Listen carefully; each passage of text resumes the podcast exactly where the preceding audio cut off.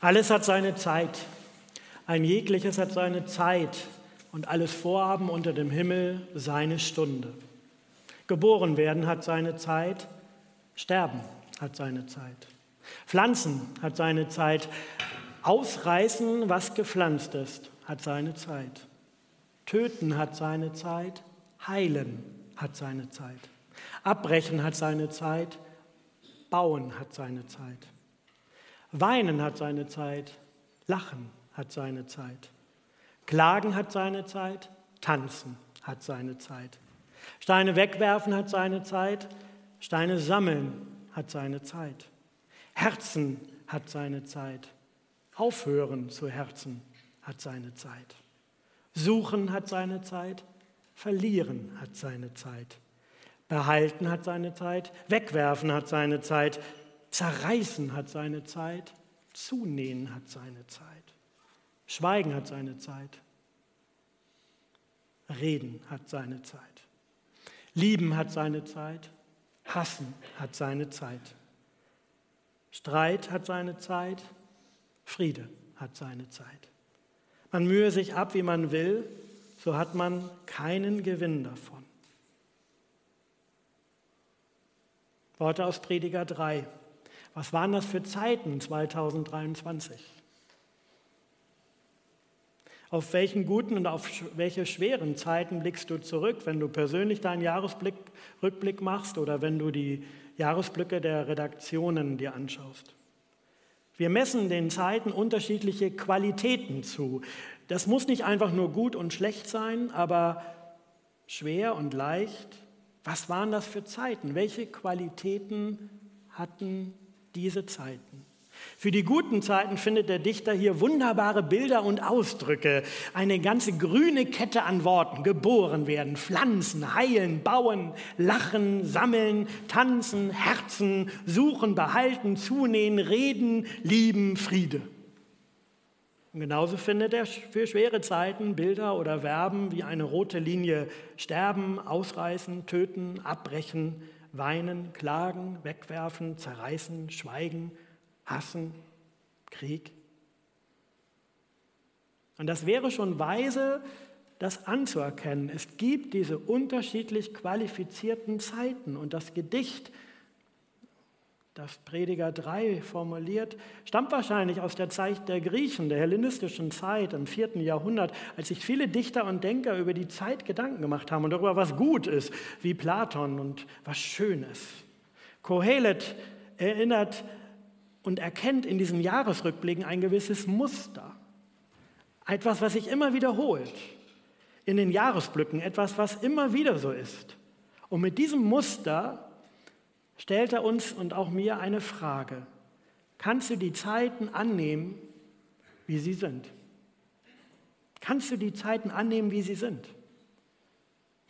Beim Eheversprechen sagen, geloben sich das Ehepartner.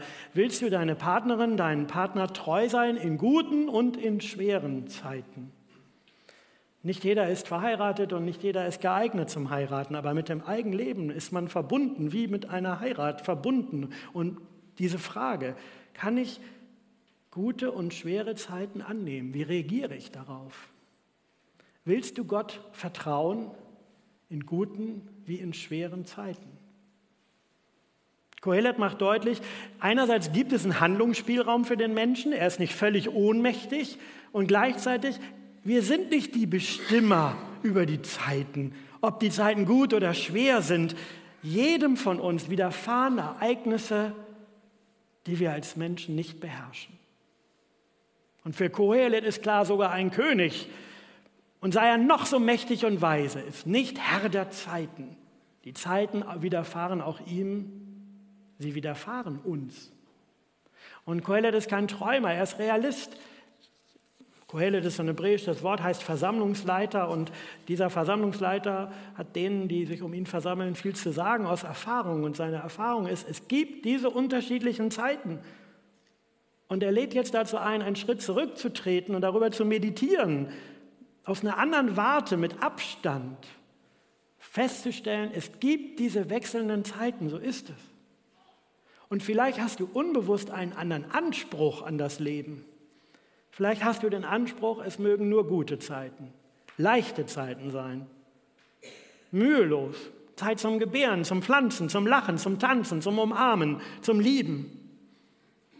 Und wenn dieser Anspruch nicht erfüllt wird, dann verbittern einige und sagen, ich habe doch ein Recht auf ein Kind, auf einen blühenden Lebensacker, auf ein lautes Lachen, auf einen Tanzpartner, auf eine Umarmung, auf jemanden zum Lieben. Ich habe doch ein Recht auf ein unbeschwertes Leben, auf ein leichtes Leben ohne Mühe.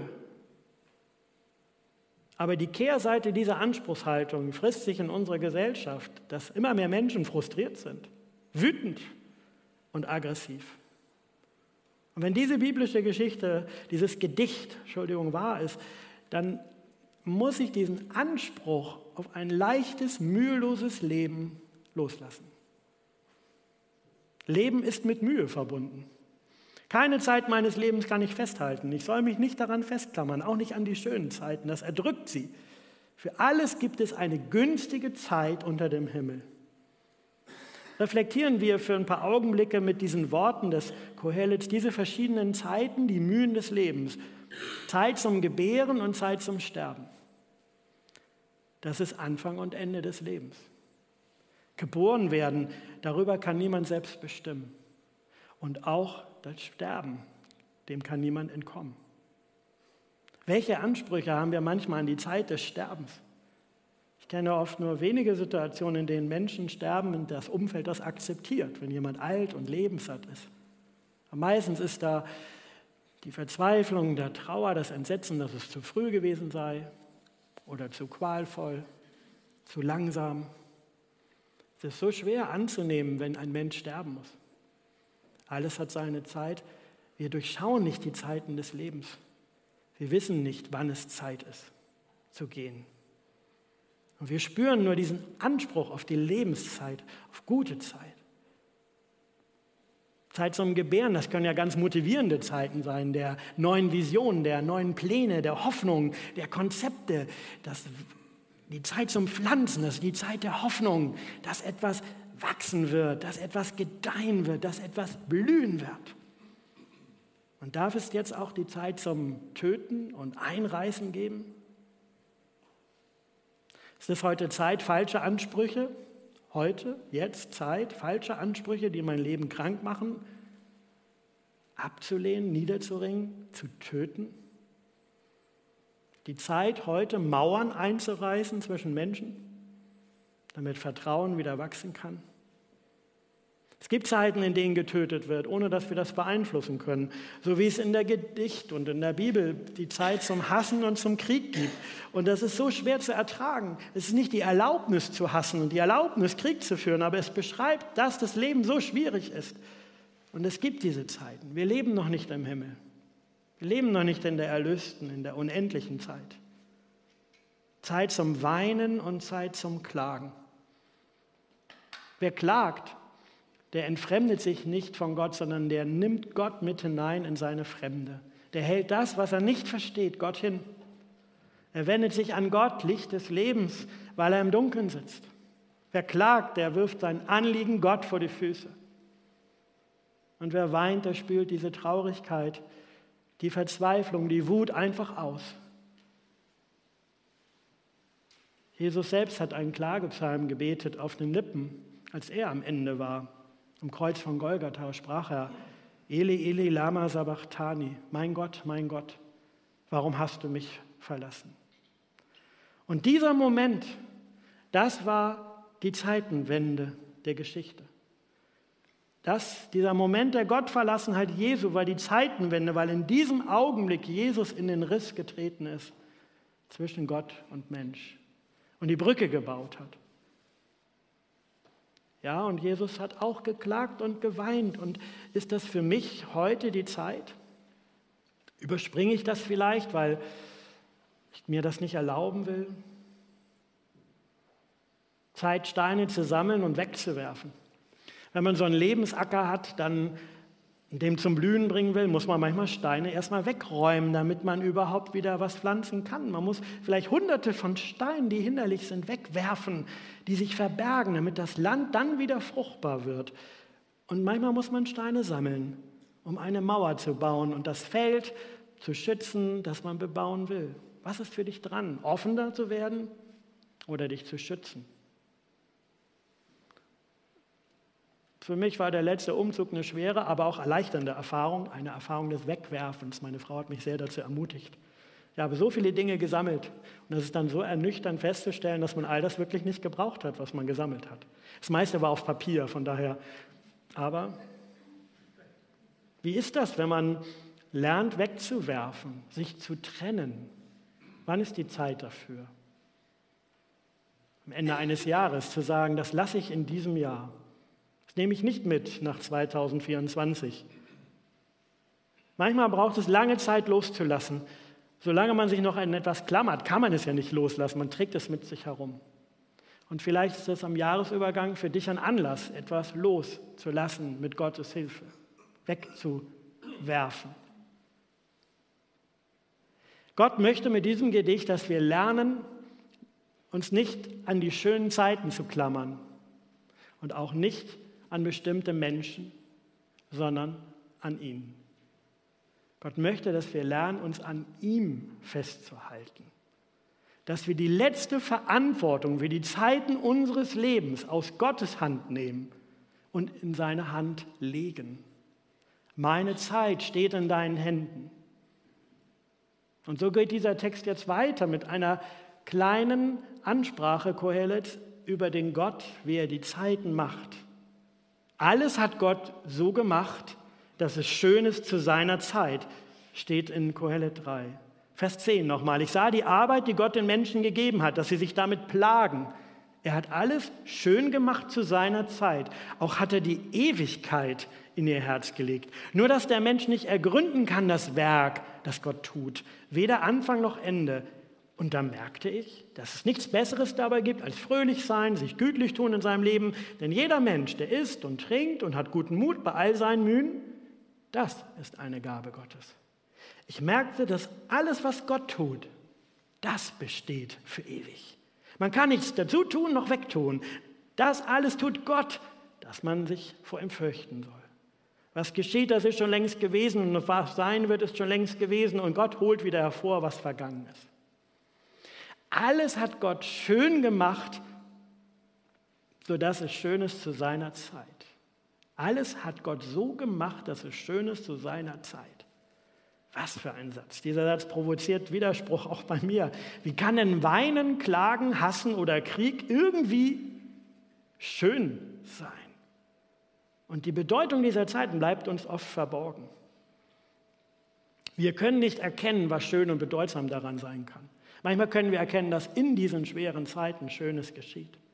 Und wenn es aber so ist, dass wir das nicht sehen können, muss auch keiner behaupten, äh, dass es leicht sei oder als ob man weiß, wie schön es ist. Nein, Kohelet sagt, dass der Mensch das Werk nicht ganz versteht, dass er nicht von A bis Z durchdringt, warum die Dinge passieren. Das Werk, das Gott gemacht hat, kann der Mensch nicht verstehen, nicht ganz. Doch wir dürfen Gott vertrauen, dass er den Überblick behält, dass er ihn hat. Und das bringt mich mit Gott in Berührung, denn ich möchte darauf vertrauen, dass auch in dunklen Zeiten nicht das blinde Schicksal regiert und nicht der Zufall und nicht die Willkür und auch nicht der Böse oder das Böse, sondern dass alle Zeiten von dem lebendigen Gott umfasst sind. Meine Zeit steht in deinen Händen. Das bedeutet für mich, Gott bleibt bei allen Zeiten bei mir und bei dir und bei uns. Das fragt nach meinem Vertrauen zu Gott. Ich vertraue darauf, dass Gott die vergangenen Zeit zurechtbringen kann, denn ich kann die Vergangenheit nicht ändern. Es ist so gewesen. Und es führt uns auch nicht weiter. Niemand, wenn er sagt, na, wenn dies und das anders gewesen wäre im letzten Jahr oder wenn ich dies getan hätte oder warum ist das alles so gewesen, sondern auch die Vergangenheit bewusst in Gottes Hände zu legen, zurückzugeben an ihn. Und meiner Zukunft geht es genauso. Ich kann auf Dauer ja nicht im Konjunktiv leben, was wäre, wenn in der Zukunft wäre, sondern welche Stunde schlägt. Und deshalb habe ich die Predigt Zeit und Stunde genannt, steht auch im Text. Ne? Die Stunde ist die Gegenwart. Die Stunde Gottes ist jetzt, ist heute. Welche Stunde schlägt mir heute? Was schlägt die Stunde heute? Und deshalb ist diese Kohelle 3 und im Grunde die ganze Bibel eine Einladung, in der Gegenwart anzukommen. Was soll in dieser Gegenwart passieren? Da gibt es mindestens zwei Hinweise. Der Mensch kann nichts Besseres zustande bringen, als sich zu freuen, Gutes zu tun im Leben. Also sich freuen und Gutes tun. Wenn irgendein Mensch bei all seiner Mühe isst und trinkt und Gutes genießt, ist das auch ein Geschenk Gottes. Ihr merkt, die Mühe bleibt dabei, sie ist nicht weg. Aber in der Mühe, im Alltag, sich daran freuen zu können, essen und trinken zu haben, schöne Stunden zu verbringen und anderen Gutes zu tun. Heute etwas essen und trinken zu können, genießen zu können, das ist für Kohelet im Alltag ein Genuss. Das sind gar nicht die Luxusgüter seiner Zeit oder unserer Zeit, sondern im alltäglichen Essen, Trinken, Freundschaft, Gemeinschaft zu entdecken, das sind Genüsse, die er empfiehlt. Und dann sagt er, wenn das alles seine Zeit hat, Essen, Trinken, Zeit zum Schlafen, Arbeiten und zum Ausruhen, dann befreit das von dem Druck, etwas anderes tun zu müssen. Da dem Druck zu sein, dass es doch noch was Besseres gäbe, was Aufregenderes, was Wichtigeres, sondern in der Gegenwart zu leben. Und diese Weisheit Kohelets ist so lebenspraktisch, weil er damit sagt, Gott kannst du auch nur in der Gegenwart erleben. Und gerade als Christen wünschen wir uns eine lebendige Beziehung mit einem lebendigen Gott. Und das heißt, eine Beziehung, die nicht nur von dem lebt, was mal vor 30, 40, 50 oder 60 Jahren mit Gott erlebt wurde, sondern heute. Wir können uns natürlich daran erinnern, lobe den Herrn, meine Seele, vergiss nicht, was er dir Gutes getan hat. Aber erfahren kannst du Gott in der Gegenwart, in der Schönheit des Augenblicks. Gott ist da, Immanuel, Gott ist mit uns. Das heißt, jetzt kann ich, kannst du mit Gott in Berührung kommen. Jetzt können wir als Gemeinde mit Gott in Berührung kommen. Beim Hören und Lesen eines Bibeltextes, beim Beten, beim Schweigen, beim Besuch eines Menschen beim Hören auf sein Wort. Gott zu erleben, das kann ich im Gestern lassen oder auf morgen verschieben. Aber das Versprechen der Bibel ist, du kannst jetzt, heute und morgen wieder im morgigen Heute Gott erleben. Alles hat seine Zeit. Alles Vorhaben unter dem Himmel seine Stunde. Willst du Gott in guten und schweren Zeiten vertrauen? Welchen Anspruch an deine Zeit muss dein Leben erfüllen und welche Ansprüche musst du vielleicht loslassen? Und legst du deine Zeiten in Gottes Händen? Die gestrigen Zeiten, die morgigen und heute. Amen.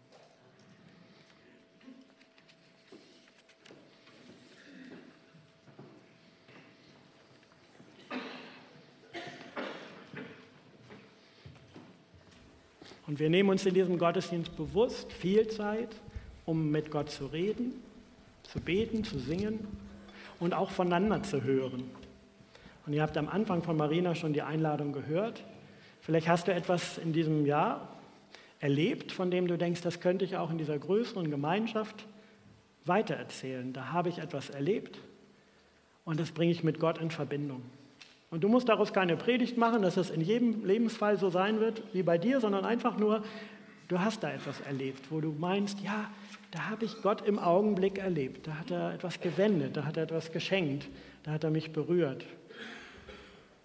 Ich habe gestern sowas erlebt. Ich fange mal an, obwohl ich jetzt nicht in der Versuchung bin. Ich habe gestern an der Kasse was erlebt, habe ich noch nie erlebt. Ich hatte nämlich zu wenig Geld mit. Es liegt daran, dass ich ein ganz tolles Geschenk bekommen habe. Da kann man so seine ganzen Kreditkarten in so eine Box tun. Habe ich alle reingetan und natürlich zu Hause gelassen. Jetzt habe ich also meinen Pfand abgegeben, 4,70 Euro. Und in meinem Portemonnaie hatte ich noch 5 Euro. Und ich hatte für 10,38 Euro eingekauft. Und jetzt fehlten mir irgendwie 20, 30 Cent. Und man, man fühlt sich so richtig schlecht an der Kasse. Ich habe mehr eingekauft, als ich bezahlen kann. Und es nützt mir auch nichts, dass ich ein Bankkonto habe und sagen könnte, hier, gucken Sie mal auf meinem Handy, ja, ich bin reich. Nein, ich kann nicht bezahlen. Und der Mann hinter mir hat die Centstücke bezahlt. Und es waren, ja, es fehlen noch ein paar. Da habe ich geguckt, hatte noch so ganz kleine Cent. Und dann haben wir das zusammengelegt. Es wurde immer mehr. Irgendwann waren es die 10,38. Halleluja. Und ich dachte, ja, wir wollen es aus eigener Kraft schaffen, ist doch klar. Abhängig sein von der Gnade Gottes, abhängig davon zu sein, dass ein anderer für mich bezahlt, das ist eigentlich unangenehm. Aber so arm sind wir. Wir brauchen die Gnade Gottes. Das war mein Erlebnis von gestern fürs neue Jahr. Und jetzt nehme ich meine Karten wieder ins Portemonnaie.